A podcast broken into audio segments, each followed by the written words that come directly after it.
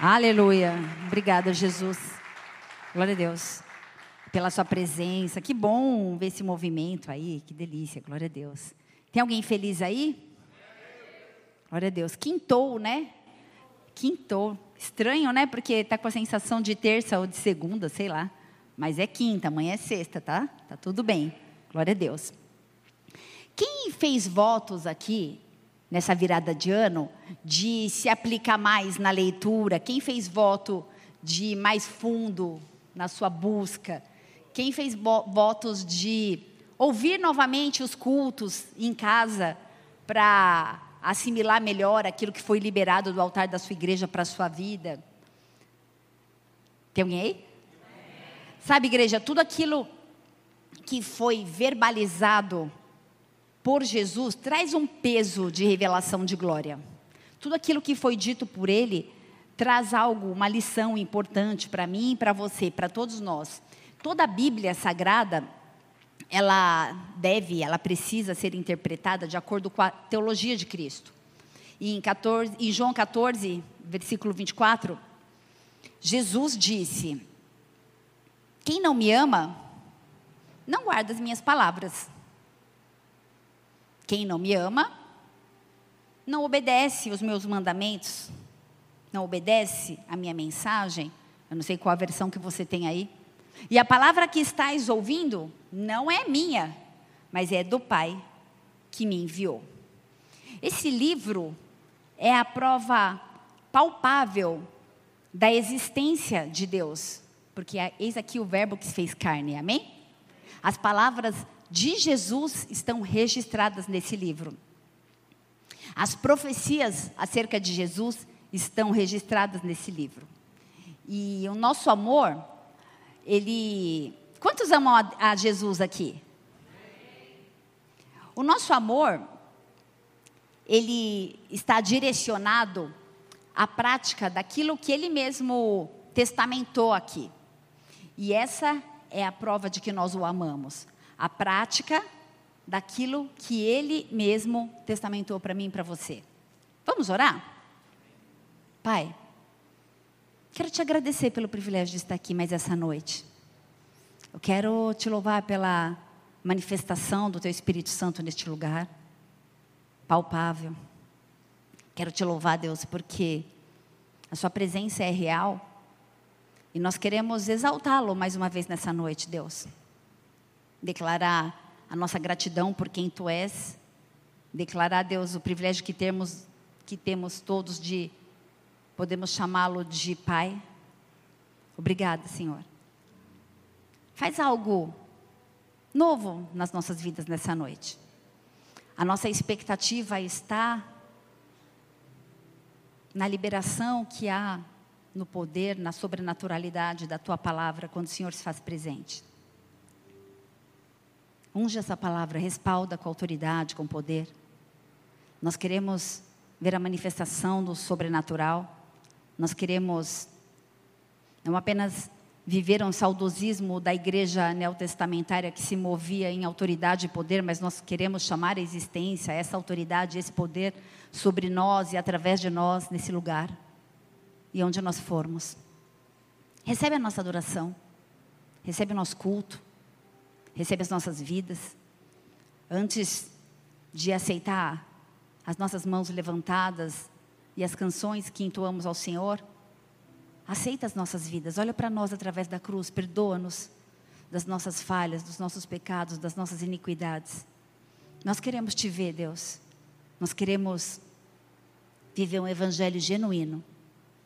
Nós queremos um relacionamento com Cristo, Filho do Deus vivo e o louvor, e a glória, e a adoração, e o domínio, o governo, sejam ao Senhor, em nome de Jesus. Aleluia. Dê uma salva de palmas a Ele. Aleluia. Glória a Deus. João 14, versículo 24 fala assim: Quem não me ama, não pratica as minhas palavras. E a palavra que vós tendes ouvido, não é a minha palavra, mas do Pai que me enviou. Engraçado que Jesus traz esse relato de amor totalmente respaldado pela obrigatoriedade minha e sua de obedecer os mandamentos, de guardar as palavras, de guardar aquilo que está escrito aqui para mim e para você. Posso ouvir um amém? Mas o mais engraçado é que Jesus disse isso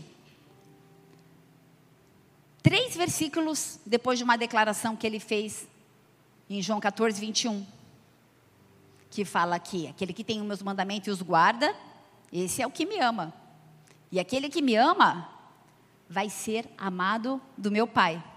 E eu também o amarei e me manifestarei a Ele. Ele não apenas nos ama, mas Ele se manifesta a nós. Na verdade, ter os mandamentos não é tudo. Na verdade, conhecer os mandamentos não é tudo, porque os fariseus tinham os mandamentos. Na sinagoga também havia os mandamentos. Aquele que tem os mandamentos e o guarda, aquele que tem os mandamentos e o obedece, esse é o que me ama. Não existe prática de amor divorciada de obediência. Tem alguém aí? Ei, deixa eu te falar uma coisa. Você pode dizer que ama o Senhor, mas o que valida para Deus esse amor é a prática.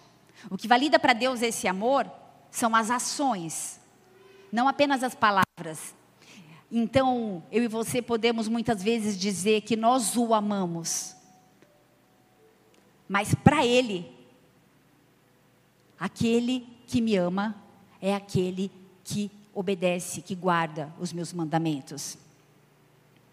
Mas não só apenas será amado por mim, pelo meu Pai também, mas ele vai se manifestar. Queria fazer uma pergunta nessa noite: será que você tem vivido a manifestação de Jesus? Ou tem percebido a manifestação de Jesus? Se você veio na quinta-feira passada, o tema da palavra foi pequenos, grandes milagres. E eu falei sobre milagres cotidianos. E, na verdade, inclui a manifestação de um Deus de amor nas nossas vidas, através de coisas que talvez eu e você muitas vezes nem percebamos no dia a dia. Jesus, ele se manifesta àqueles que o amam e o obedecem. Ele se manifestou a muitas pessoas. Ele se manifestou a Maria Madalena quando ela estava humilhada. Ele se, ele se manifestou a um Pedro cheio de culpa porque negou Jesus três vezes. Em 1 Coríntios 15, versículo 7, fala que ele se manifestou a Tiago. E no versículo 6, volta para mim, por favor, 1 Coríntios 15, 6, fala que ele se manifestou a 500 irmãos de uma só vez. Irmãos anônimos, irmãos que não têm nome, que alguns já morreram. Ele se manifesta para aquele que o ama e obedece seus mandamentos. Quem está aí, fala amém. Então, João 14, versículo 21 fala: Aquele que tem os meus mandamentos e os guarda, esse é o que me ama. E aquele que me ama será amado pelo meu Pai, eu também o amarei e me manifestarei a ele. E a sequência é obedecer os mandamentos, ser amado e ver a manifestação de Jesus. Vou repetir. Obedecer os mandamentos, consequentemente, ser amado e ver a manifestação de Jesus. Então, eu quero dizer em suma que o amor divorciado dos mandamentos não tem valor. Não vale nada. É um erro crer em um Deus que se revela, é um erro crer em um Deus que aprova ou que abençoa, independente da minha conduta. Um Deus que, quando for me corrigir, vai usar um chinelo fofinho, uma pantufa, igual que eu tenho lá na porta de casa. Porque mesmo que a minha vida não tenha aprovação da palavra, eu ainda creio que ele se manifesta a mim. Sim ou não? A palavra diz que não. Quando eu tenho os mandamentos e os guarda, ele me ama e se manifesta. Sabe, sai caro idealizar um Deus segundo as minhas conveniências, segundo as minhas necessidades. É como se eu pudesse moldar Deus às minhas necessidades e não ao contrário. É como se eu me apresentasse diante de um Deus cheio de justificativas. Deus é criador, ele está lá no céu. E nós somos homens, criatura, estamos aqui na terra. E Deus, sendo o criador de todo o universo, nós precisamos entender que o próprio universo exige um governo. Vocês estão comigo? O próprio universo exige um governo e é do nosso Criador o direito de governar. Ele é o Criador e ele tem o dever de governar a sua criação em resposta a tudo aquilo que ele mesmo fez. E a nossa natureza exige um governo. Nós precisamos ser governados, nós precisamos ser direcionados. Nenhuma comunidade na história pôde harmonizar-se com perfeição, porque sempre houveram ideias, opiniões e pensamentos diferentes.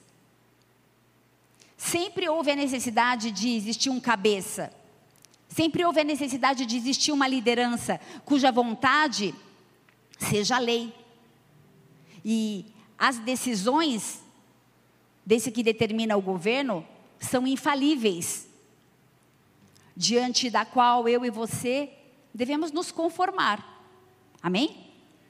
Deus fala lá, o Senhor fala em Jó, né?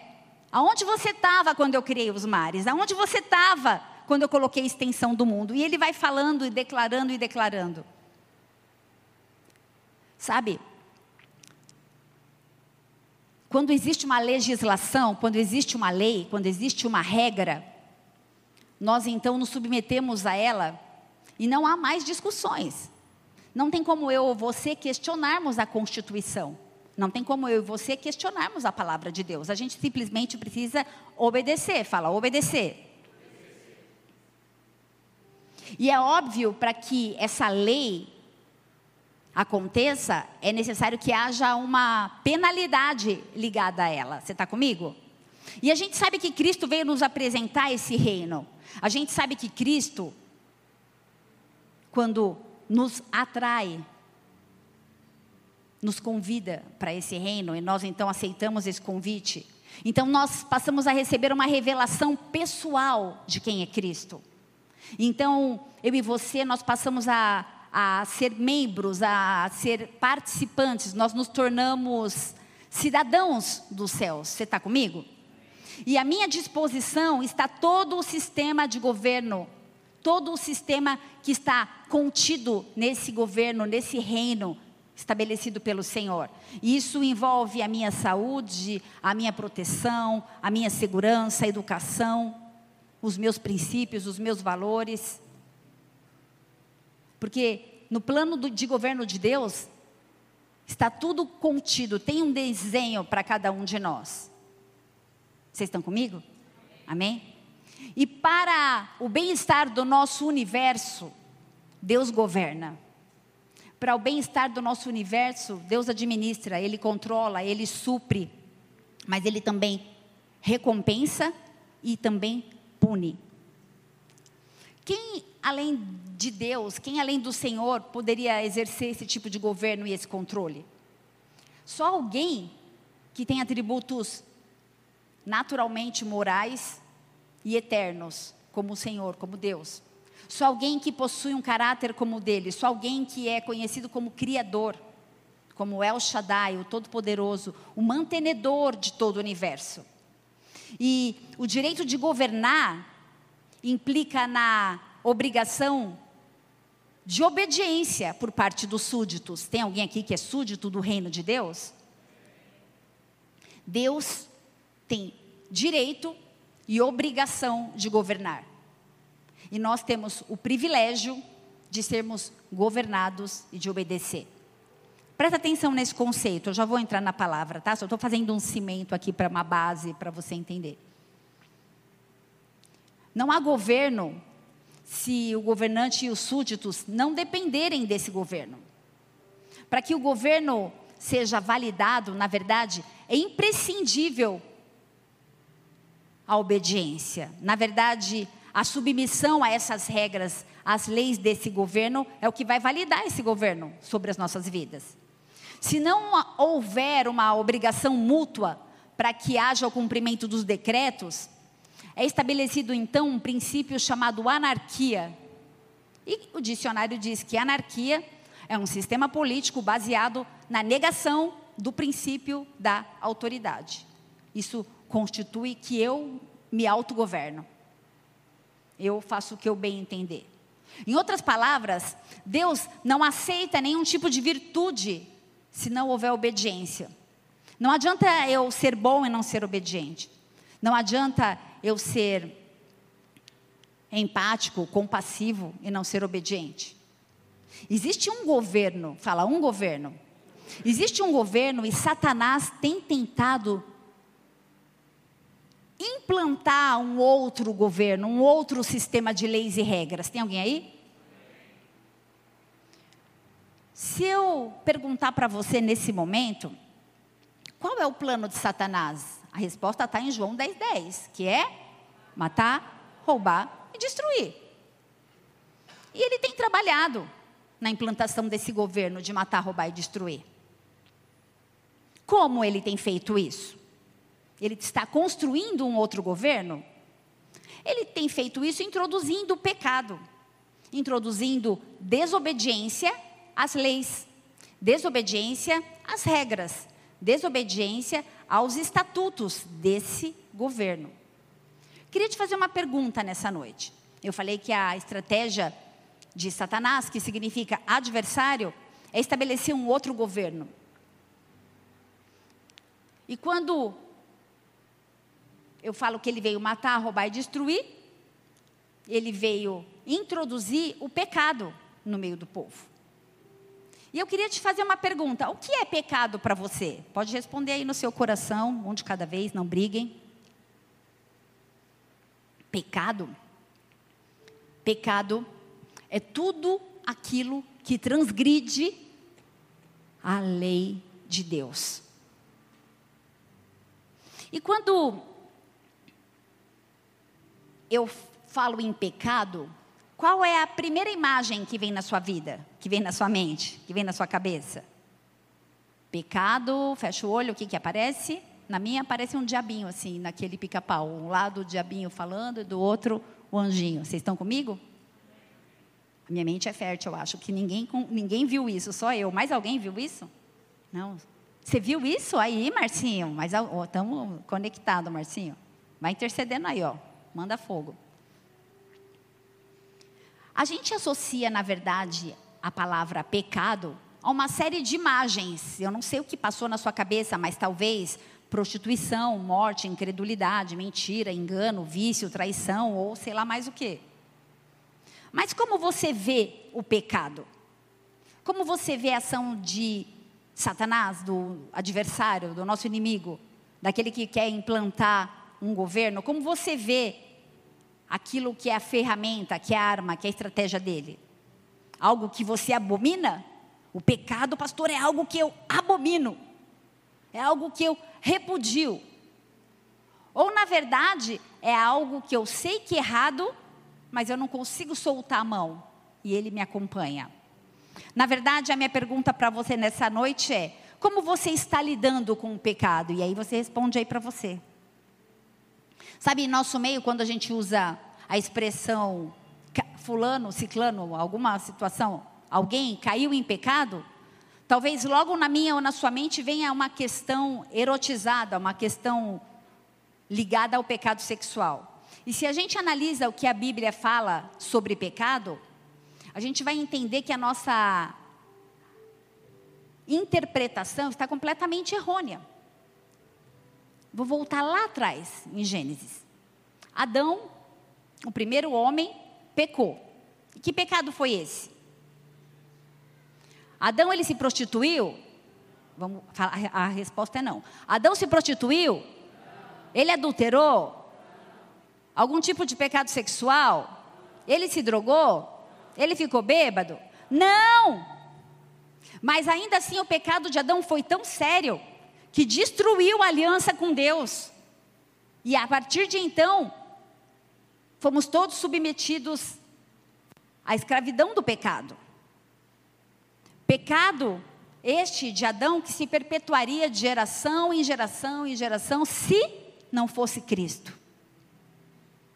O que, que Adão fez de tão grave? A resposta é: ele desobedeceu. O que, que Adão fez de tão grave? Ele desobedeceu. João 14, versículo 15 fala: Aquele que me ama, guarda os meus mandamentos. E no versículo 23 diz ainda que ele só vai fazer morada naqueles que guardam os mandamentos, que praticam, que obedecem a palavra. Sabe, Adão ele tinha um relacionamento com Deus. Ele foi chamado para exercer governo sobre a terra. Em Gênesis a palavra diz que Deus deu a ele toda a autoridade e governo que está sobre a minha e a sua vida também. Mas quando Adão desobedeceu, tudo mudou. Deixa eu fazer uma pergunta para você. O que levou Saul a ser destituído do trono e do reinado que Deus tinha entregue a ele? Na nossa ótica, talvez, o pecado de Saul pode parecer muito menor do que o pecado de Davi, porque Davi adulterou. Davi era rei. O homem segundo o coração de Deus estava na janela olhando a mulher do próximo, em vez de ir para a guerra. Saul estava na guerra. E o que aconteceu? Saul desobedeceu. Havia um decreto da parte de Deus de como as coisas deveriam acontecer. Saul simplesmente achou que era melhor fazer do jeito que ele que lhe convinha. Existem regras estabelecidas pelo Senhor e ainda que eu e você possamos achar atalhos, o que prevalece é aquilo que foi estabelecido por Ele. Tem alguém aí? Amém? Abra tua Bíblia no livro de Lucas, capítulo 14, versículo 15. É uma parábola de Jesus. Já preguei sobre essa parábola algumas vezes. Só que um versículo hoje saltou aos meus olhos quando eu estava lendo. Lucas 14, versículo 15, diz assim a palavra. Quem está comigo, fala amém. Ora, ouvindo tais palavras, uns, um do que estavam com ele à mesa disse-lhe: Bem-aventurado aquele que comer pão no reino de Deus. Ele, porém, respondeu: Certo homem deu uma grande ceia e convidou muitos. À hora da ceia, enviou o seu servo para avisar aos convidados: Vinde, porque tudo já está preparado. Esse é o tema da mensagem dessa noite. Não obstante, todos a uma começaram a escusar-se, desculpar-se. E disse primeiro: Comprei um campo e preciso ir vê-lo. Rogo-te que me tenhas por escusado. O outro disse: Comprei cinco juntas de boi, vou experimentá-las. Rogo-te que me tenhas por escusado. E o outro disse: Casei-me, e por isso não posso ir. Voltando o servo, tudo contou ao seu senhor. Então, irado, o dono da casa disse ao seu servo: Sai depressa para as ruas e becos da cidade e traze para aqui os pobres, os aleijados, os cegos e os coxos. Depois lhe disse o servo: Senhor, Feito está como mandaste, e ainda há lugar, respondeu-lhe o Senhor. Sai pelos caminhos e atalhos e obriga, obriga a todos a entrar, para que a minha casa fique cheia. Porque eu vos declaro que nenhum daqueles homens foram que foram convidados provarão a minha ceia. Até aí. Essa parábola de Jesus traz algumas mensagens, mas eu quero me focar em uma apenas nessa noite. Essa parábola diz que o primeiro falou assim: Eu comprei um campo. O homem não fez nada de errado, ele comprou um campo. Talvez eu e você, nesse momento, estejamos negociando uma casa e está tudo bem. E Jesus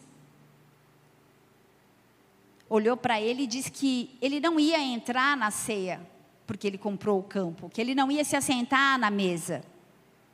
O comprar do campo, na verdade, para ele, foi mais importante que o convite recebido.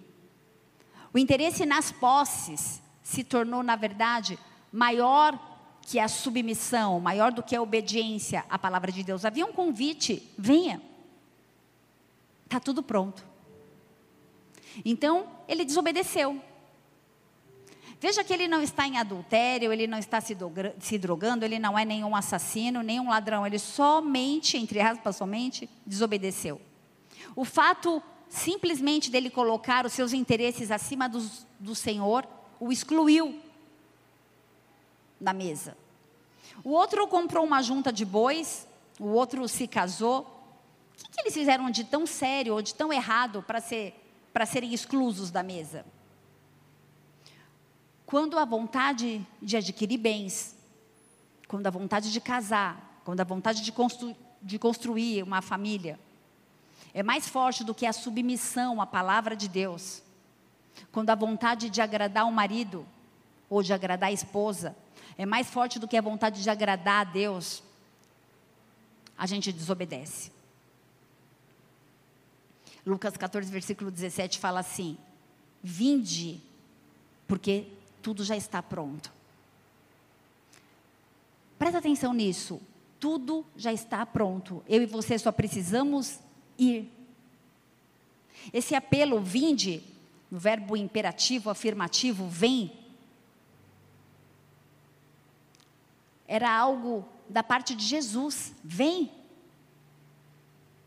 Mas ele sempre nos chama.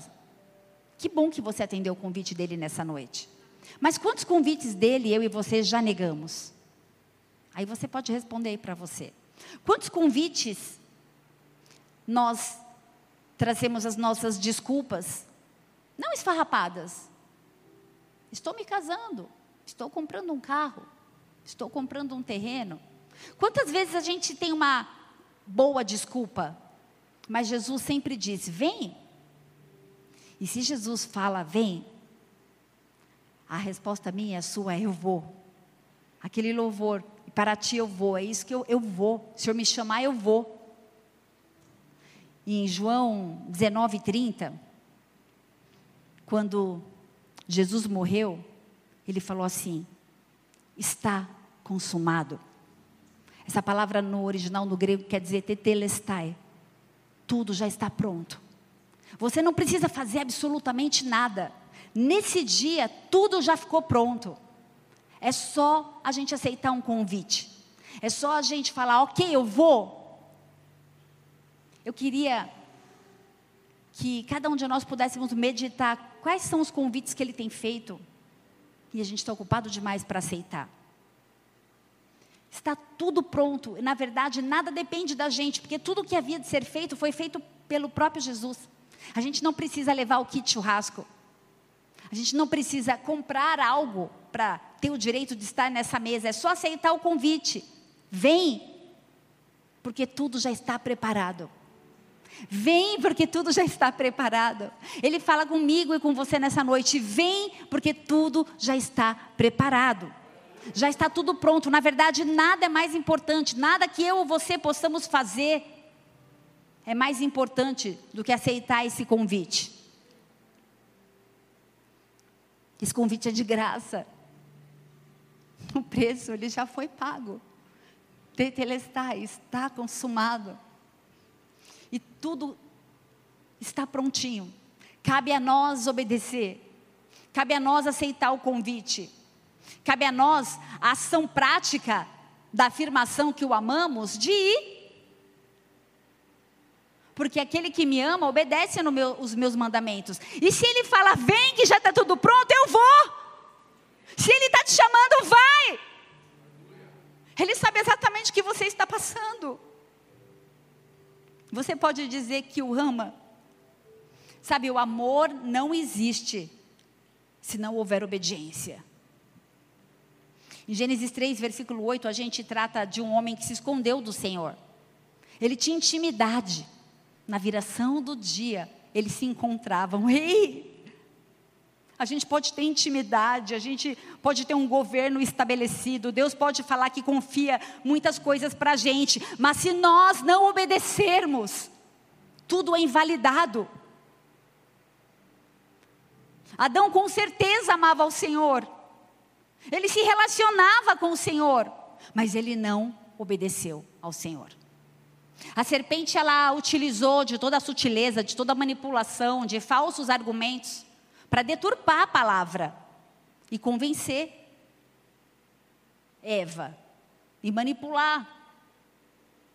E Adão desobedeceu e comeu o fruto. Ei, ele não fez surtado. Ele sabia o que ele estava fazendo. Havia uma consciência acerca do erro. Quantas vezes eu e você cometemos erros conscientes das nossas escolhas? E a gente sabe que existe uma consequência, e que essa consequência talvez possa nos roubar a vida eterna, mas mesmo assim a gente desobedece, porque o que vale é o meu bel prazer. O que vale é aquilo que eu decido, o que eu acho, não aquilo que está determinado na lei, no governo, na palavra de Deus. Pecado de rebeldia, de desobediência, é como uma feitiçaria.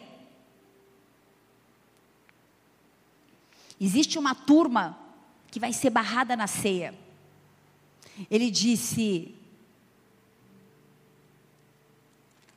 Vou ler aqui.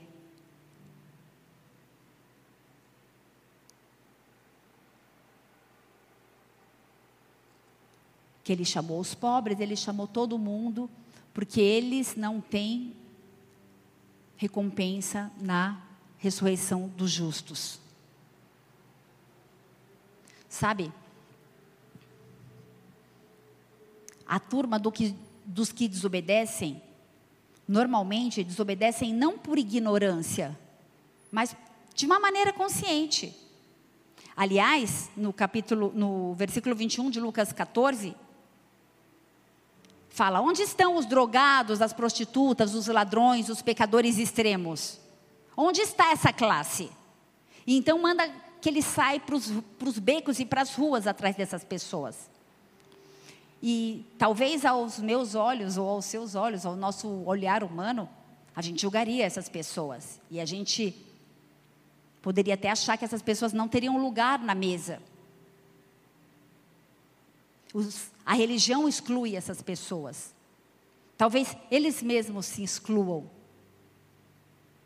Mas aqueles que Deus chama para si são aqueles que resolvem obedecer. Recebam o convite. Existe um convite especial para mim e para você. Esses receberam o convite, ainda se sentindo humilhados, e eles foram sem desculpa. Tudo já está pronto, só vem. E Deus encontrou naquelas pessoas uma condição de obediência. A quem muito é perdoado, muito ama. Talvez eles estivessem falando assim: eu sei o que eu fiz, eu sei de onde Deus me tirou. E quem muito ama, obedece. Porque o amor está totalmente relacionado à obediência. Não é uma obediência condicional. Ah, desde que não interfira na minha agenda, ok.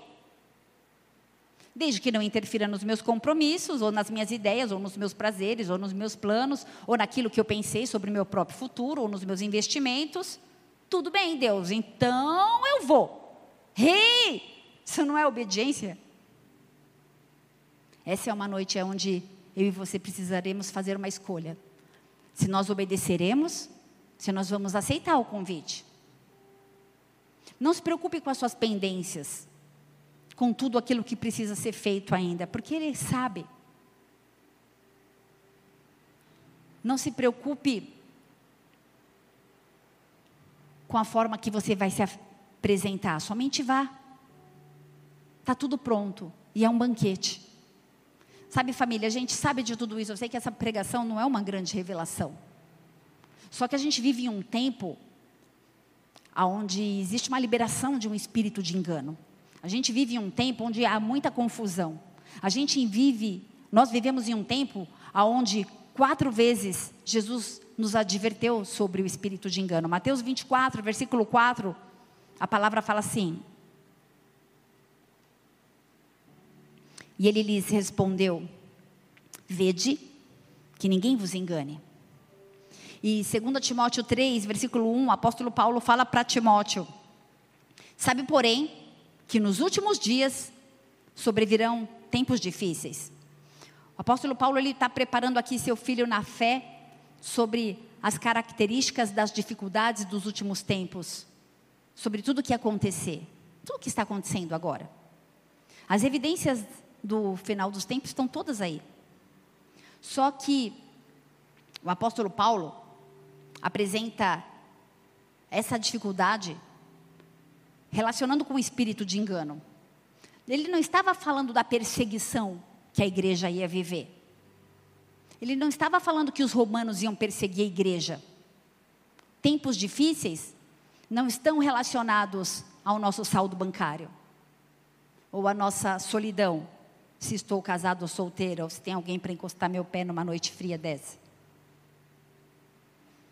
Tempos difíceis fala sobre um espírito de engano no nosso meio. A perseguição, a perseguição ela não destrói a igreja. A perseguição, ela não contamina a igreja. A perseguição, ela aperfeiçoa a igreja. Quanto mais a igreja apanhou, quanto mais os cristãos eram colocados em Roma como tochas e eram incendiados para iluminar, quanto mais os cristãos eram jogados dentro do Coliseu para ser diversão, para circo e pão para Roma, mais eles ficavam firmes, mais eles obedeciam. E a gente não vem para a igreja ou não vai buscar o Senhor porque está chovendo ou porque vou comprar abacaxi. Sei lá, veio na minha cabeça isso. Sabe? Medita sobre a lei do Senhor e sobre o quanto você está disposto a obedecê-la na íntegra. Porque não existe meia obediência. Ou eu sou obediente ou eu sou desobediente. Será que nós temos aceitado o convite do Senhor de obedecer aos mandamentos? Tiago 1, versículo 22 fala assim: Tornai-vos, pois, praticantes da palavra e não somente ouvintes, enganando-vos a vós mesmos. Sabe, talvez você até vá à igreja e carregue sua Bíblia para cima e para baixo, mas não se submete a esse reino e a esse governo. E essa é uma raiz de engano, porque ouvir não é obedecer. Quando nós não estamos submissos à autoridade da palavra de Deus, a porta se abre para um sutil espírito de engano.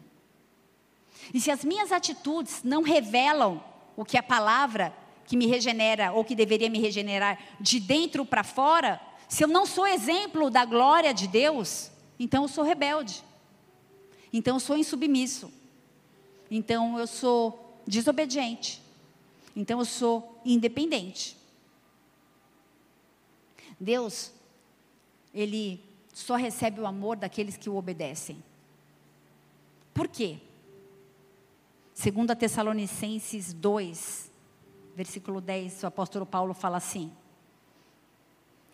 Com todo engano de injustiça aos que perecem, porque não acolheram o amor da verdade para serem salvos. Aquele que não acolhe o amor da verdade para a salvação, que está relacionada diretamente à obediência, ele está perecendo por um espírito de engano e de injustiça. A verdade do amor de Deus por mim e por você não é quando eu digo que o amo, mas quando eu obedeço, porque senão é mentira. Segundo a Tessalonicenses 2, versículo 7, fala, com efeito, o mistério da iniquidade já opera e aguarda somente que seja afastado aquele que agora o detém. O poder secreto de injustiça no meio de nós, da iniquidade. Existem muitos enganos, muitos desvios de doutrinas, existem muitas pessoas enganadas achando que estão seguindo a Jesus. E a Bíblia diz que muitos no dia do julgamento vão falar: Senhor, Senhor, mas em teu nome eu expulsei demônios, em teu nome eu curei enfermo, enfermos, eu fiz tantas coisas. Mas ele vai falar assim: Eis que não os conheço. O poder secreto de uma injustiça operante. Que engano é esse? A palavra diz que nos últimos dias até os escolhidos poderiam ser enganados.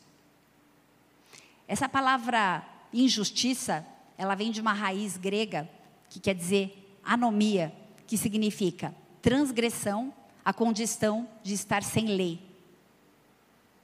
Aquele que viola a lei. Aquele que substitui a lei por sua própria vontade. Isso é o que nós temos feito. Nós simples, talvez a gente não rasgue a Bíblia, mas a gente simplesmente despreza a Bíblia e faz aquilo que a gente acha. Segunda Coríntios 11, versículo 13, fala assim: Receio que assim como a serpente enganou Eva com astúcia, ela também seja e ela também possa corromper a sua mente, para que você venha se apartar da simplicidade e da pureza devidas a Cristo Jesus. Satanás, ele é o pai da mentira. Ele conseguiu enganar um terço dos anjos. Ele enganou Eva, Apocalipse 12 fala que ele é o mestre do engano. Você acha que ele não está tentando contra a sua e a minha vida?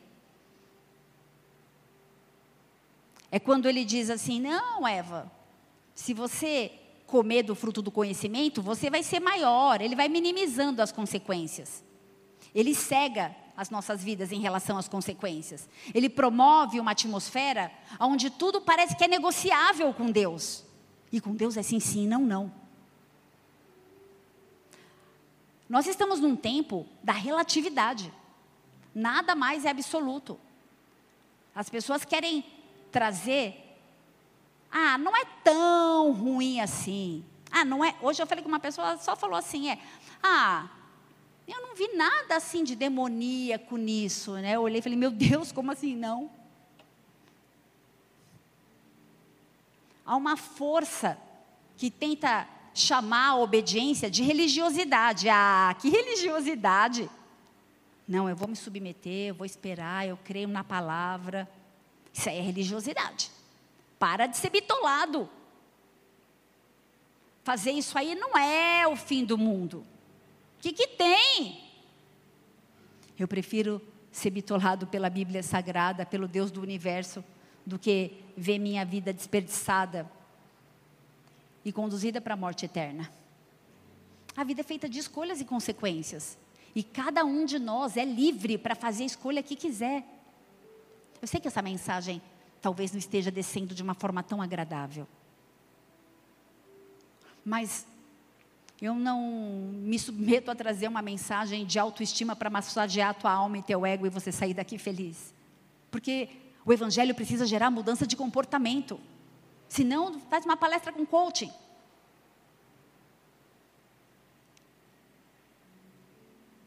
A igreja na terra, ela precisa representar a obediência. Sabe, eu não estou falando obediência a homens, estou falando obediência à palavra de Deus.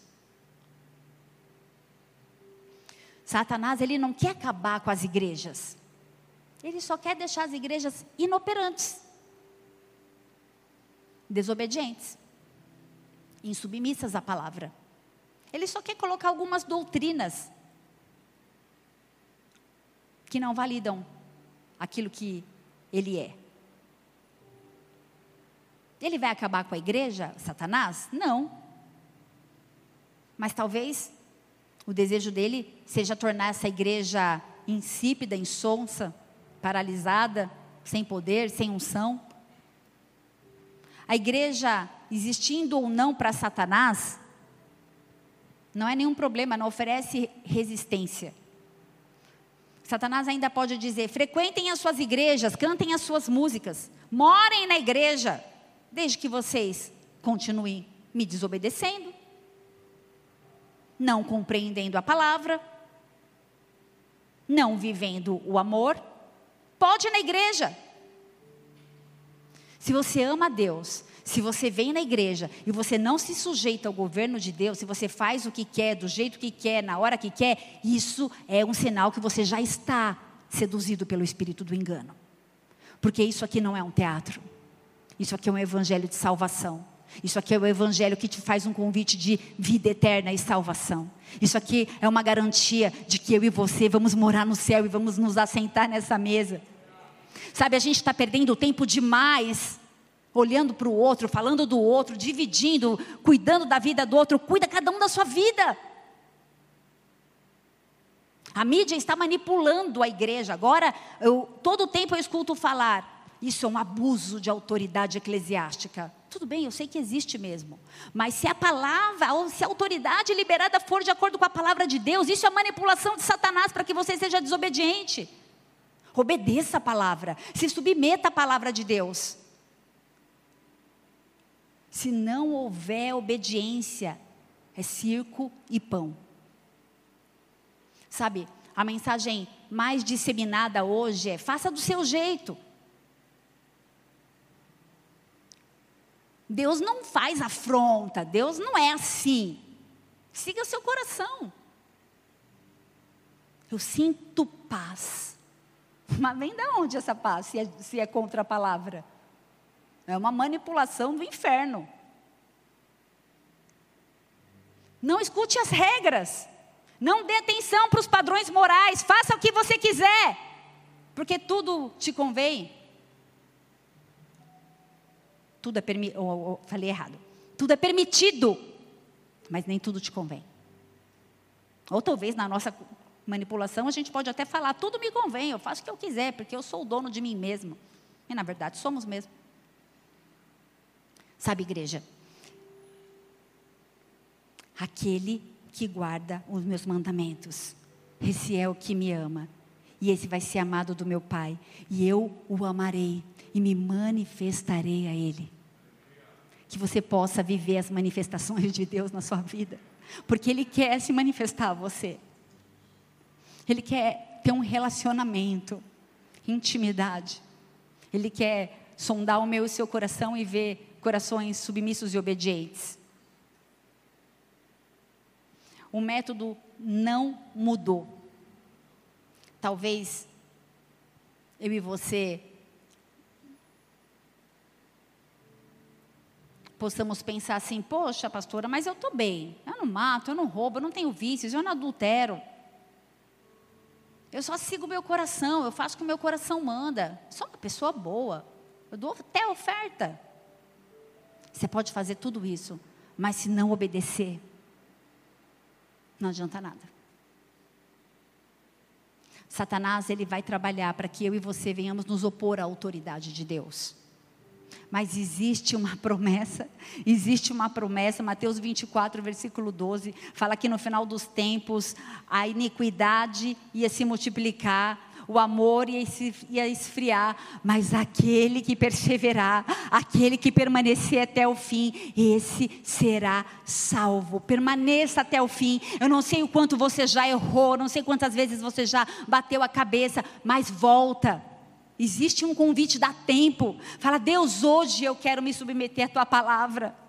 Se não houver obediência, não tem intimidade, não tem amor e, consequentemente, não tem poder, não tem unção. E esse é um alerta para a igreja. As pessoas falam assim, pastor, se você ungir um diácono, um presbítero, alguém, ungir errado.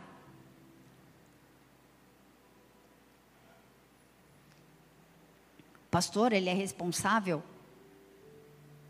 por buscar a Deus e discernir o momento daquela pessoa. O que aquela pessoa vai fazer dali para frente com o futuro dela é um problema dela. O que eu faço com o óleo que foi derramado na minha vida é um problema meu. Eu vou responder para Deus sobre esse óleo. Não é o pastor que me ungiu. Ele só foi um instrumento. Tem a ver comigo e com Deus. Tem alguém aí? Essa é uma palavra de alerta para a igreja. O amor de muitos esfriaria. Quando ele fala isso, ele não está falando para quem está lá fora, ele está falando para aqui dentro, porque essa palavra, esse amor no original é o amor ágape. E só vive o amor ágape quem conhece Jesus, que é um amor incondicional. Não é um amor barganhado, não é um amor de troca. Eu amo apesar de. Tem alguém aí? João 14, versículo 17 fala assim: O Espírito da Verdade que o mundo não pode receber, porque não o vê, nem o conhece, mas vós o conheceis, porque ele habita convosco e ele estará em vós. Ele estará em vós para sempre. Ele não está dizendo que nos últimos dias, a, a, por causa da iniquidade,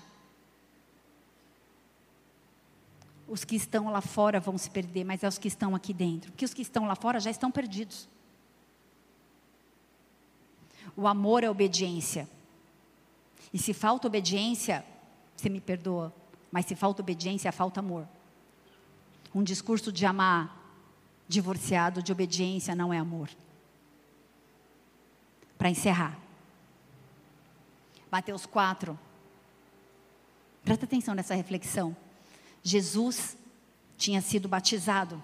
Mateus 3, ele foi batizado e o céu se abriu e a palavra diz que o pai olhou para ele e falou: Filho amado, em quem me comprazo? Deus disse para Jesus que tinha prazer nele. Só que em Mateus 4, ele foi conduzido pelo Espírito para o deserto. E quando ele chegou no deserto, ele não tinha água, ele não tinha comida. A palavra diz que foram 40 dias de jejum. Talvez ele estivesse como homem a ponto de desfalecer. Talvez o físico dele não estivesse tão forte assim. Talvez ele estivesse no limite. E a serpente aparece. E aí fala assim: Se tu és o filho, mas um pouquinho antes falou: Você é o meu filho amado em quem me comprazo. Mas Satanás ele vem para trazer confusão. Se tu és o filho, fala para essas pedras virarem pão. Imagina a fome. Eu não sei o que passou por Jesus. Se você é mesmo filho, usa autoridade. Manda que essas pedras matem a tua fome. Se o pai te ama, por que ele deixou você passar necessidade? É a mesma coisa que você possamos dizer em alguns momentos. Age você mesmo, porque se ele te amasse, você não estava passando isso. Vai lá e resolve. Toma uma atitude. Age do seu jeito. Jesus ele resistiu e ele não permitiu que essa serpente sorrateira influenciasse e plantasse ovos na, na cabeça dele. Eu já estou acabando, igreja. Ele sabia que o pai é girê. Ele sabia que o pai era provedor. Jesus permaneceu submisso e obediente. Obediente à autoridade de Deus.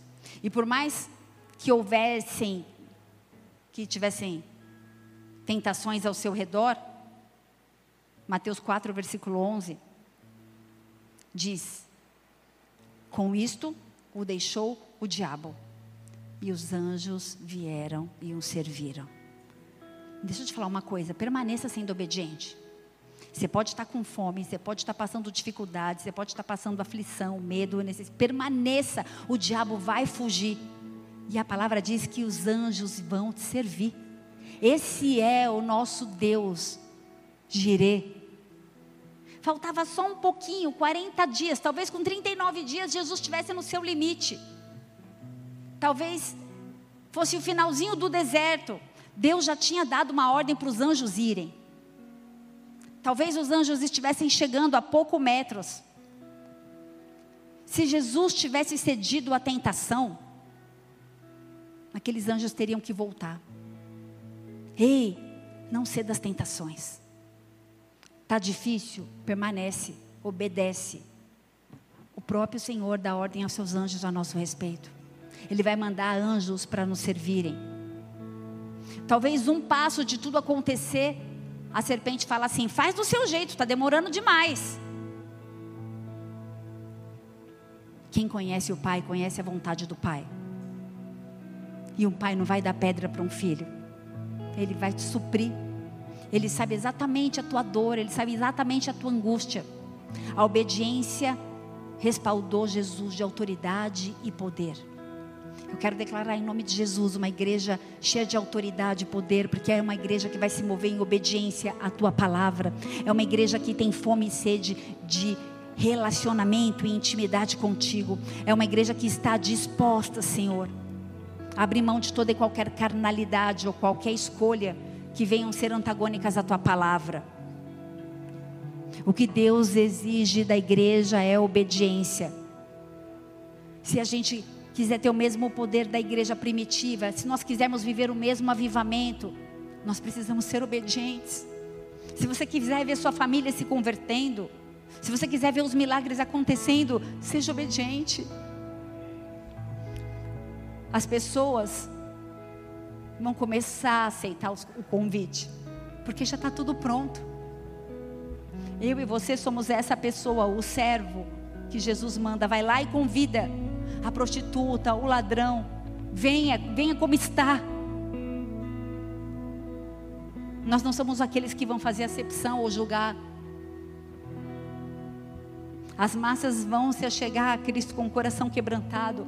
A palavra de Deus diz que todo joelho se dobrará e toda língua confessará que Ele é o Senhor. E que não há outro no céu e na terra e nem debaixo da terra. Pai, enche as nossas vidas de um temor com, com tanto poder. Que nós possamos nos submeter à Tua palavra Tira de nós toda rebeldia e desobediência e toda manipulação e toda liberação do espírito de engano no nosso meio. Quebrando os nossos corações. Mantenha seus olhos fechados. Ele está aqui. Deixa o Espírito Santo te tocar. Sabe, eu sei que existem pessoas nesse, nesse lugar que precisam fazer escolhas e tomar decisões que não são fáceis.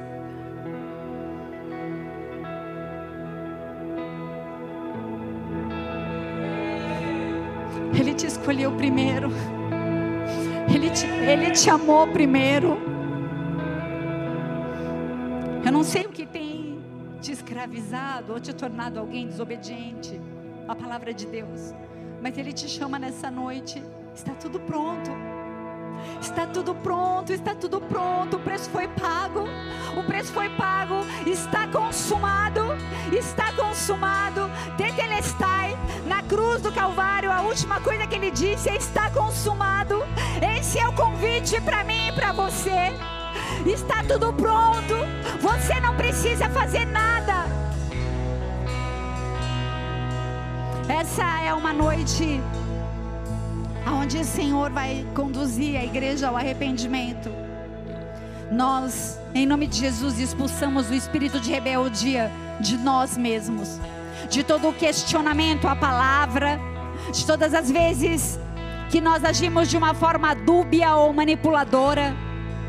Em todos os momentos, Deus, que nós somos irreverentes, em todos os momentos onde não há temor, em todos os momentos aonde nós tratamos de uma forma profana aquilo que é santo, em todos os momentos que nós negligenciamos a palavra e os mandamentos e as leis estabelecidas nesse governo para reger a minha e a sua vida.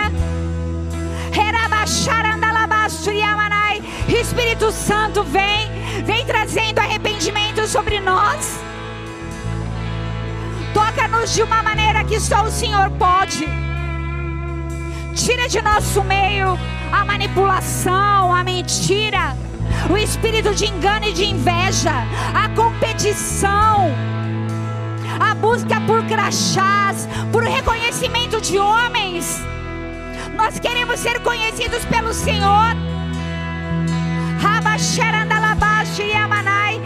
Espírito Santo, vem de novo nesse lugar. Faz aquilo que só o Senhor pode fazer. Nos conduz a um nível de intimidade e de entendimento e de discernimento da tua palavra e da verdade que restaura, liberta, sara, que cura, que comissiona e envia. Ele está no controle. Não manipule, não use a força do seu braço. Confia nele, espera nele, mas ele fará. Ele te conhece. Eu quero encerrar esse culto te conduzindo para um momento de arrependimento. Esse é o momento em que, se você sentir a vontade para isso, dobre seus joelhos ou feche seus olhos, mas conecte-se a Ele. Esse é um momento onde você vai falar com Ele, talvez, os motivos que você não tem obedecido o convite, você não tem aceitado o convite, ou talvez você tenha tratado o Evangelho de uma forma que traga alívio para suas emoções. Talvez você apareça na casa do Senhor para agradecer por uma bênção, isso é muito bom, mas não é o suficiente. Ei! Ele morreu na cruz. Foi pago um alto preço. O Evangelho não se trata das nossas vaidades e desejos, frustrações. O Evangelho trata-se de viver o governo e o plano do reino de Deus saber que a vontade dele é boa, perfeita e agradável, e se submeter ao tempo dele e à constituição dele, porque ele vai fazer do jeito dele, na hora dele, como ele quiser. Mantenha seus olhos fechados, vamos adorar o Senhor. Tem liberdade, Espírito Santo. Fala com a gente nessa noite. Senhor, eu sou a primeira, eu sou a mais necessitada da tua graça, do teu perdão e da tua misericórdia. Fala com Ele. Fala com Ele aí no seu lugar, Ele te conhece, Ele sabe a tua dor. Se talvez você esteja com muita dificuldade de fazer essa oração, eu queria pedir para você vir diante desse altar, algum diácono, alguma diaconisa vai orar por você, mas não vá embora da mesma maneira. Não permita que esse convite passe despercebido, porque esse convite vem da parte dele para mim e para a sua vida, em nome de Jesus. Adora o Senhor. Aleluia.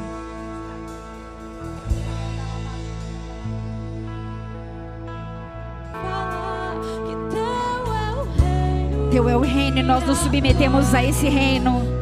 Nós nos submetemos a esse reino. Nós nos submetemos a esse reino. Nós nos submetemos às tuas leis, Senhor. Em nome de Jesus, visita cada um de uma forma individual, Senhor. O Senhor sabe exatamente aquilo que eles necessitam e aquilo que eles precisam. No poder e na autoridade concedida sobre a minha vida, no nome de Jesus, eu declaro libertação restauração, renovo, um recomeço, um óleo novo, que Ele possa restaurar os dons, o amor e o desejo de estar na presença dEle, e que o Seu nome seja escrito no livro da vida, e que a gente possa se encontrar na eternidade nessa mesa, porque o convite foi feito e já está tudo pronto. Só vai. Eu quero encerrar esse culto orando pela sua vida.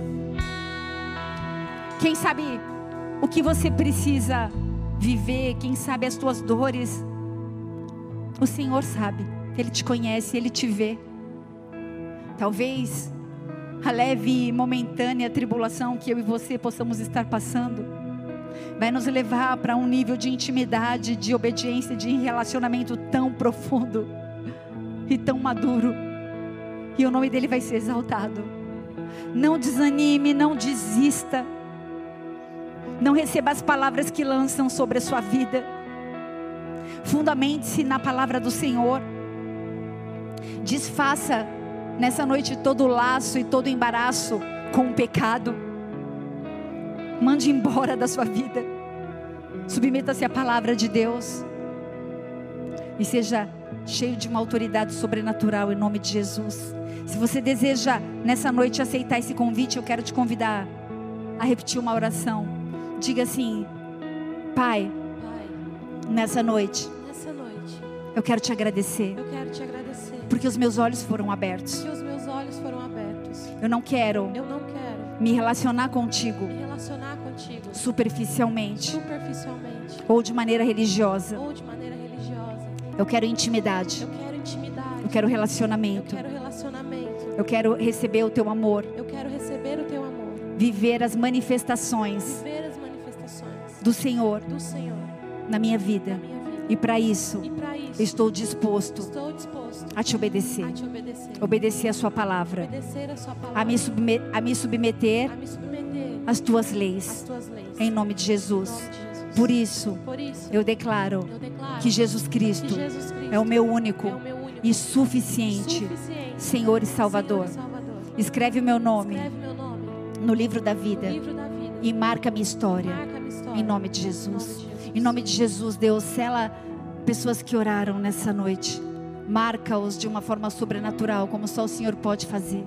Responde às suas petições, Deus. Leve-os para mais perto de Ti e que eles venham viver as manifestações de um Deus de amor. Em nome de Jesus. Em nome de Jesus. Dê uma salva de palmas bem forte a Jesus. Se você crê nisso. Aleluia. Aleluia. Glória a Deus.